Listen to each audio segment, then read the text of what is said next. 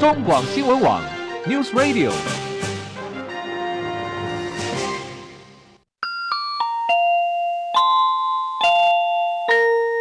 现在时间十三点整。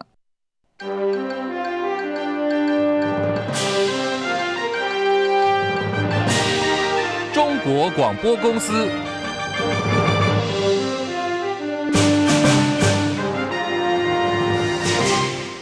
各位好，欢迎收听中广新闻，我是李竹婵。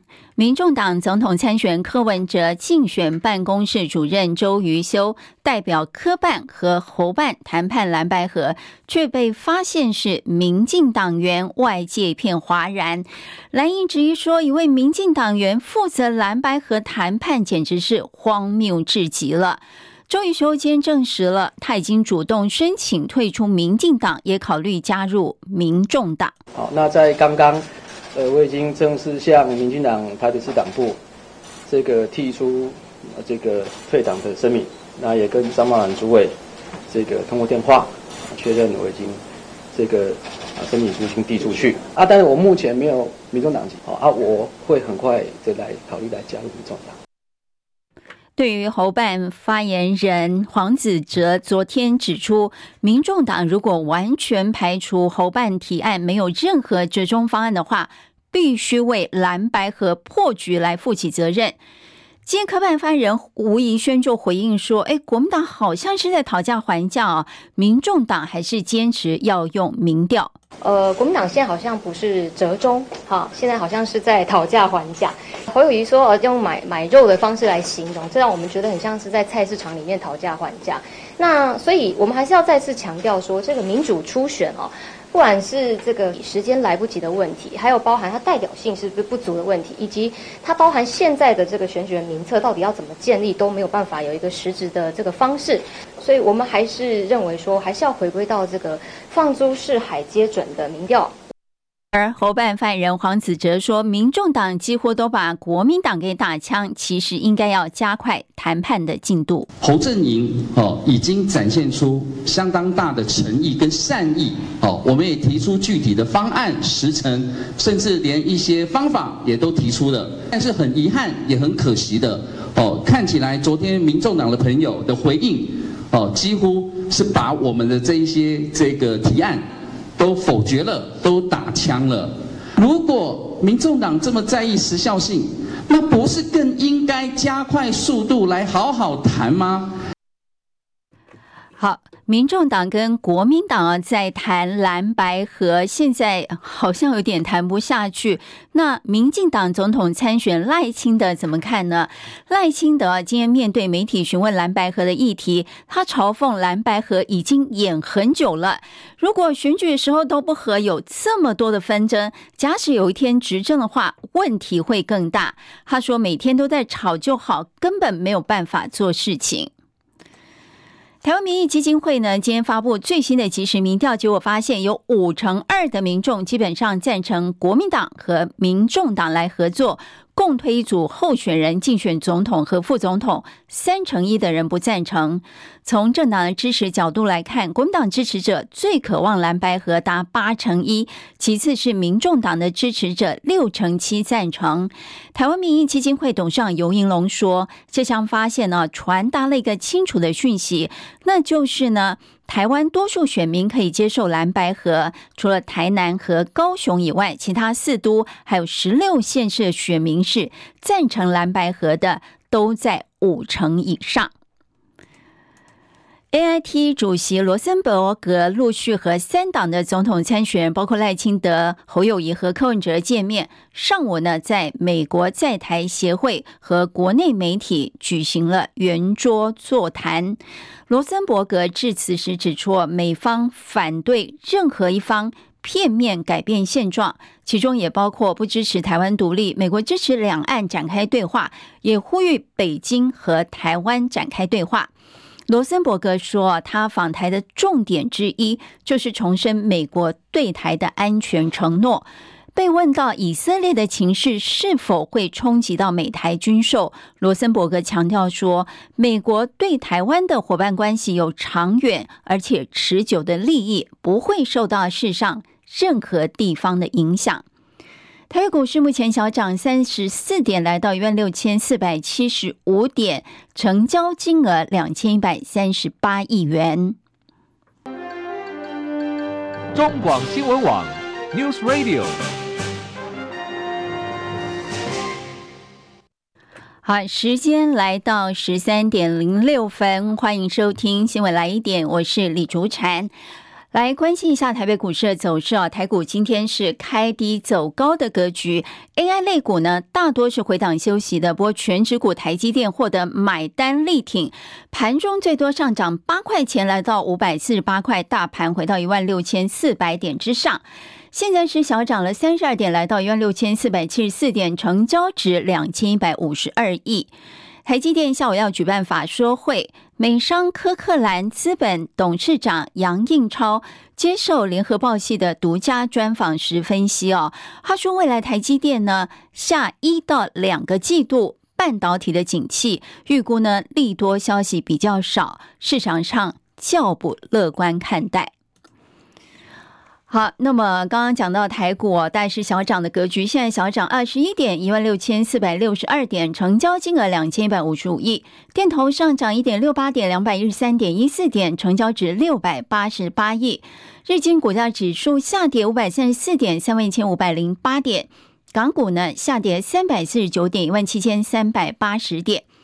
上证指数下跌三十七点，三千零二十点；深圳成指呢下跌一百一十九点，来到九千六百九十七点。欧元对美元一点零五三四美元，美元对日元汇率一百四十九点八零日元，人民币对美元汇率呢是七点三一五二对一美元。新台币对美元汇率贬值七点八分，来到三十二点三六八对一美元占收。黄金价格每盎司一千九百四十六点九九美元。好，跟财经有关的还包括了外电报道说，由于大陆市场在疫情过后还是相当疲弱，美国保险公司打算出售头发护理品牌沙宣在大陆市场的业务。考量的选项呢，包括出售全部或是部分的股权。报道引述消息人士的话说，宝桥估计呢，沙宣在大陆业务的估价在十亿美元左右，不确定是否会达成协议。再来关心的是以巴的问题了。联合国安理会表决由巴西提出的决议草案，要求以色列和巴勒斯坦激进组织哈马斯。全面停火，让人道主义援助进入加萨走廊。就十二个会员国投下赞成票，英国、俄罗斯选择弃权，只有美国投下反对票。大家很惊讶，为什么美国要投下反对票呢？美国驻联合国大使在投票之后呢，向十五个会员国表示，美国正在努力进行艰困的外交工作。对于决议草案没有提到以色列的自卫权。他们感到失望，并指责是哈马斯造成了加萨的人道主义危机。好，美国总统拜登呢，在结束短暂访问以色列的行程，现在已经启程哦，返回美国。他表示呢，埃及总统塞西同意尽快开放加萨的拉法过境点，以提供人道援助，并允许二十辆卡车进入。以色列总理尼坦雅胡证实，援助可以从埃及进入加萨。请听戚海伦报道。美国总统拜登访问以色列，表达支持，已经离开了以色列。稍早，他指出，只要援助不到达哈马斯，以色列不会阻止从埃及向加萨平民运送食物、水和药品。拜登也说，埃及已经同意开放拉法过境点，允许多达二十辆卡车运送援助物资进入加萨。美方官员表示，美国希望最终允许更多卡车通行。英国广播公司 BBC 报道，拜登在空军一号上对媒体说，埃及总统塞西完全合作。他和塞西同意鼓励国际社会对联合国人道主义呼吁做出紧急而有力的反应。拜登还谈到以色列自卫的权利，表示以色列受到严重伤害，如果有机会减轻痛苦，就该这么做。拜登誓言让人们离开，但是他没有透露更多细节。BBC 报道，拜登拥抱以色列总理尼坦雅胡的照片，在以哈战争最激烈的时刻，显示他坚定站在以色列那边。无论谁发射了火箭，导致加萨医。院数百人死亡。拜登力挺以色列的形象，恐怕加剧阿拉伯国家对以色列的愤怒，还加剧了对美国的愤怒。阿拉伯各国首都的抗议者指责华府为以色列开绿灯。记者戚海伦报道。好，以巴战争持续延烧。法新社报道说，这场冲突已经造成双方有数千人死亡，是近五十年来最严重的以巴战争。美国总拜登昨天短暂访问以色列，表示支持。白宫说呢，拜登明天将在黄金时段发表演说，谈到以巴冲突还有俄罗斯入侵乌克兰的议题了。同时呢，他准备要求国会通过一千亿美元的联合法案，预计包括对台湾的支持。拜登在抵达以色列之前呢，加萨医院遇袭造成五百人死亡，全球是齐声谴责。就以巴双方都说对方是祸首，拜登指巴勒斯坦武装分子才是袭击加萨医院的凶手。而继德国总理肖兹、美国总统拜登之后，英国首相苏纳克也飞往中东。苏纳克将会见以色列总理和总统，对以色列表达支持，同时对哈马斯攻击所造成的损失表达哀悼之意。法国总统马克宏昨天才宣布打算访问以色列，支持打击恐怖主义。而今天呢，就传出法国有十二座机场接获了恐攻击威胁。马克宏立刻宣布，国内的恐攻警戒升到了最高级。美国众议院议长悬缺进入第十六天，美国前总统川普的盟友。共和党籍众议员乔登角逐众议院议长，今天第二轮投票还是失利的，并且呢，反对票数有二十增加到二十二票。美国首都华盛顿又有好几百名示威者闯入了国会山庄，要求以巴双方立刻停火。美国立刻逮捕了示威人士，据称呢，大约有三百个人遭到拘留，其中有些人还被控袭击警察。俄罗斯总统普亭昨天在出席“一带一路”高峰论坛之后，在北京会见大陆国家主席习近平，双方会谈三个小时。谈了什么呢？他们说是最高机密，并没有对外透露。而罕见的画面显示，普亭的随行官员携带着用来下令发射核弹的核按钮手提箱。时间来到十三点十三分呢，呃，继续。进行新闻最前线，今天的主题是 AI 族群能够重返荣耀吗？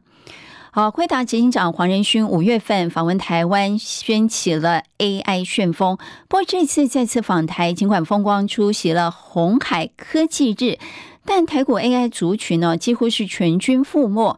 为什么黄仁勋这次访问台湾，AI 族群不但没有被带动，还全盘皆末呢？AI 族群能够重返荣耀吗？我们今天要请教中广资深记者张佳琪。佳琪午安，是主持人午安，是佳琪，是不是说明一下啊？这个黄仁勋两次来台的时空背景，还有整个大环境有差很多吗？为什么这个 AI 股有截然不同的表现呢？是上一次他来是因为这个呃。台北国际电脑展的时候，他他回来台湾就是参加电脑展，而且去台大呃的毕业典礼发表演讲。那个时候正是 AI 这一股热潮刚刚开始被全球受到比较高度关注的时候，加上他回来台湾的时候，不管是啊对外的演说发表，或是个人魅力，甚至对于供应链的部分，都释放出蛮多正向的消息。而这些消息从之后供应链的营收确实也看得到，呃。如他所言，这个营运状况况以及市况相当不错，所以当时他回来所释放的这些正向消息，已经让本来就很强的辉达股价在当时往前又推进一波。那当然，台湾的供应链就会跟着再往上动，而且那个时候的这个供应链的涨幅都呃相当彪悍哦，都是这个每天以大涨姿态一路的向上，不断在创新高当中，所以对台股的行情跟整个市场的热度来讲都有非常正向的效果，让这个多头的这个气氛非常的凝聚哦。但那个气氛之下，似乎大家比较没有关注到那时候美中角力对于晶片的影响。其实那时候黄仁勋他的看法也认为，辉达可能受到影响没有那么大，也确实是那时候呃美国商务部对于会呃相关晶片的这个呃这是不是在升温它的出口禁令，也都还没有任何进一步的作为哦。不过这个这一次的情况不一样，因为美中的角力还是相当的大，而且呢，在呃辉达的股价在创新高之后，其实难免要获利，面临到这个市场对于获利的检视、营运展望的考验。更重要的是，这个获利回吐卖压本来就会出笼，那台湾的台厂供应链就会跟着它的股票的这个走势来动。那么台场供应链其实已经跌了好好一阵子了，十月以来跌得更重，大概手上部位有获利的，陆续都在这个实现获利、获利了结。那么对于整个股价带来相当。相当大的压力，而黄仁勋在这个时候来台呢，呃，已经面临到辉达股价稍微休息，台厂供应链股价在修正的情形之下，刚好呢，美国商务部又有一个最新的禁令，对于晶片的管制要升温，那这就会影响到。辉达再来要出货到中国大陆，它的这个出货动能了，那市场会去放大解释这个部分的可能的冲击性。所以呢，不但辉达股价在美股是出现比较大的修正，台厂供应链更是跌翻了。这两天都是陆续在破重要的技术线型，那就会引发筹码面再杀一波。是这样的因素让台厂的供应链这一波的下跌，到目前为止哦，都看不到这个停下来的迹象，因此。呢，在目前的市况当中，即使黄仁勋其实在昨天的红海科技日当中，对于整个呃 AI 的展望仍然是释出比较正向的看法，而且认为对台跟台湾的供应链也会再加深合作。但是呢，所有的股价都不理会他的这个出席站台的影响性，跟当时在五月的情况来相比，真的是天壤之别。主产。是好，佳琪，我们也要请问你的，就是说，你刚刚有提到美国一些出口管制措施嘛？哦，那据了解呢，不但会阻碍辉达有三款晶片销售，也可能影响到超微和英特尔的部分晶片哈。那现在大家很关心，说对台厂供应链的影响如何，还有这个 AI 股的后市如何，是不是也并讲一下？哎，其实呃，业界是传说美国的最新禁令会受害的厂商，像像是。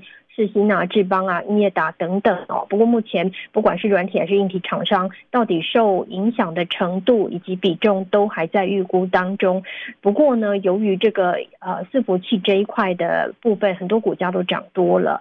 加上呢，经营伺服器的这个呃整体的出货动能，AI 占比很大，所以说到底这个 AI 占比受到的影响，一般的伺服器的占比有没有办法补上？这个都是后续法人还要再进一步再去公司拜访的时候要再厘清的。但可以确定的是，因为中国大陆跟美国之间的这个政治角力哦，让市场相当担心是不是商务部还会有什么样的动作？其实这种担心跟不确定。哦，就对于整个呃业的营运，还有市场给予股票的评价，就会是非常大的一个冲击哦。如果说这样的疑虑一直在，甚至可能加深的话，那对于整条这个台厂 AI 的供应链来说，真的都不是什么好事。主产是，所以现在盘面上啊，主要是反映一个消息面，还有一个心理因素的影响啊。后续啊，呃，到底实质影响为何？法人可能还要进一步评估。好，今天非常感谢中广资深记者张佳琪的分析报道，谢谢佳琪。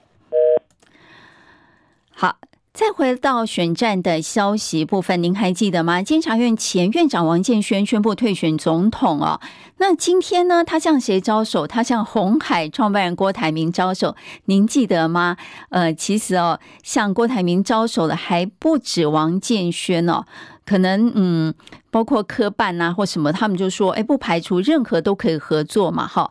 那王建煊是表示说，二一零一六年国民党换柱的时候呢，他曾经鼓吹郭台铭代表国民党来参选总统。红海内部曾经有人向他电话感谢，不过他呼吁郭台铭啊，在连署达标之后，就暂停参加本届的总统选举。呃，为什么他这样建议哦？他说郭台铭可以选一个在野小党，例如新党来合作，力拼立委选举。他可以担任新党的不分区立委候选人第一名啊，来铺陈下届的总统大选。好，这是王建煊所提出的这个建议哦。那郭台铭现在在干嘛？还是力拼连署嘛？哈。那他昨天过七十三岁大寿，一整天呢，收到满满的祝福，包括民众党总统参选柯文哲也送上兰花来祝寿。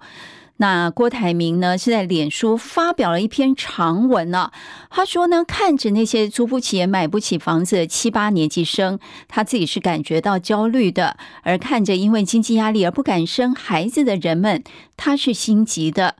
郭台铭还提到说，这些日子里啊，他心里头不免感到。着急，还有慌乱，然而也有一股越来越笃定的情绪在内心萌芽。最后呢，他再度强调，他知道自己能付出什么，无非是想回馈一己之力，希望能够力挽狂澜，再创新局了。前总统马英九在美国纽约大学的公开演说，引发执政绿营上下一片挞伐。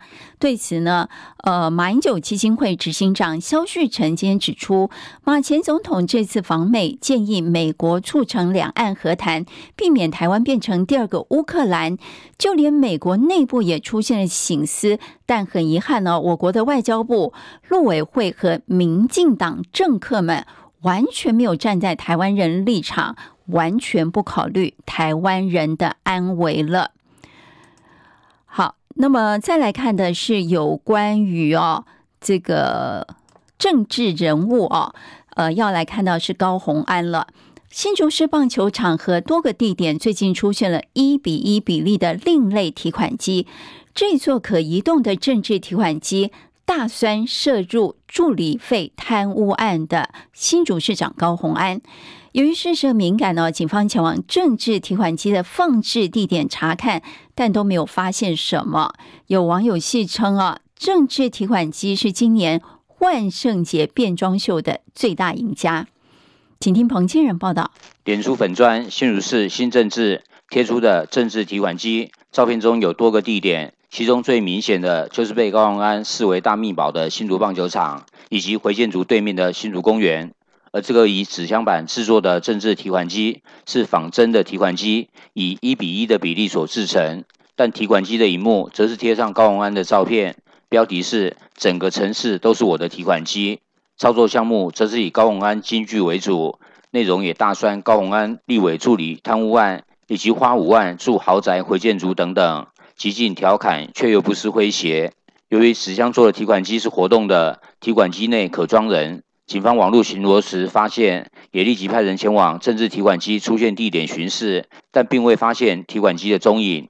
不过，这个刚成立的新竹市新政治粉砖影片也立即被不少网友转传。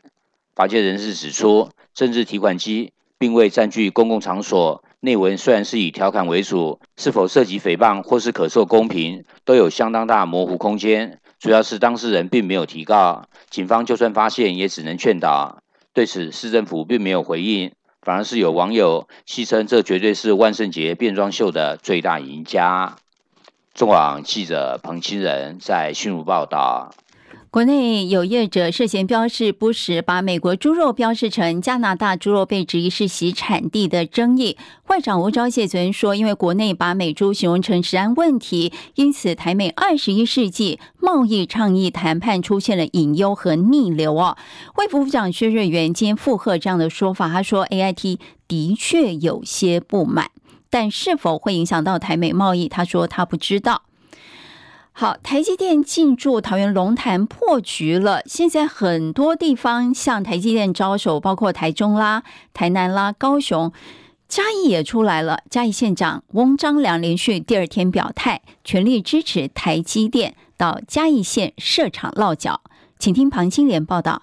争取台积电到嘉义县设厂，县长翁章良态度积极，连续第二天发表谈话，欢迎台积电到嘉义县投资。翁章良指出，嘉义县拥有丰沛的土地资源，其中台糖土地面积约有七千四百多公顷，目前已经开发了一千多公顷的新工业区和科学园区，这些土地可以为台积电提供潜在的发展空间。翁章良进一步说，过往嘉义县在台湾发展史上一直扮演粮仓的角色，除了农业，近年来工业发展也展现成果。嘉义科学园区今年五月已经动工，南接南部科学园区，北接中部科学园区。台积电到嘉义县设厂，将强化南台湾科技廊带的实力。台积电可以来评估那在嘉义设厂的可能性。那我相信，那中央政府跟地方政府会全力协助台积电顺利落脚嘉义，然后来带动整个嘉义在整个科技廊道里面。北接中科，那南接南科，可以变成很重要的枢纽的位置。翁章良强调，如果台积电选择在嘉义县设厂，县府团队将全力协助解决所有投资所需要的行政问题。热烈期待台积电的到来。记者庞青莲嘉义报道。台北市万华警分局日前扫荡钻石大楼，逮捕应召女和男客人，共四四人送办。万华警分局今说，经四查发现，侦查队邱姓员警曾多次前往这个场所消费，查证属实，记一大过处分。台北市内湖区提顶大道和港前路口，昨深夜发生一起死亡车祸，一辆新车要价三百六十八万起跳的海神玛莎拉蒂违规左转，直行机车闪避不及，给撞上了。因为撞击力道猛烈，二十岁骑士送医不治，五十八岁女驾驶酒测值是零，详细的肇事原因有待进一步了解。大牙周宜霈日前指控黑人陈建州十一年前对他性骚扰，原本被黑人提告民事损害赔偿，又撤回改告刑事加重诽谤。台北地检署呢，今天二度传唤黑人确认先前传唤大牙时的相关供词，还有相关事证。黑人历经一个半小时庭讯离去时表示，全案还在调查当中，因为侦查不公开，有机会再跟大家报告。台北球员吴季颖被爆出涉嫌打假球，检方昨晚复讯之后，以涉嫌违反赌博诈欺等罪，諭令二十万交保，同时限制住居。中华民国篮球协会昨天召开纪律委员会，决议处呃注销哦吴季颖的球员注册，宣布包括现有 T1 联盟、PLG 还有 SBL 三大联盟永不录用，并逐出篮球圈。美国职棒大联盟季后赛美联冠军赛以零比二落后太空人队，客场对上游骑兵。面对强投薛泽，但太空人火力大爆发，八比五击败游骑兵，不但扳成一比二，也终止游骑兵在今年季后赛的七连胜。网飞 Netflix 公布最新财报，从今年五月份以来，靠着在全国多。全球有多个国家啊打击共享密码等行动，第三季的订户数激增近九百万，写下近年来最佳订户的成长记录。Netflix 随后宣布要调涨美国、英国还有法国的订阅方案费用，其他地区呢，是否跟进调涨备受关注。Netflix 上市涨价是去年的三月间。以上就是今年今天的新闻来一点，谢谢您的收听，我是李竹婵，我们再会，这里是中广新闻网。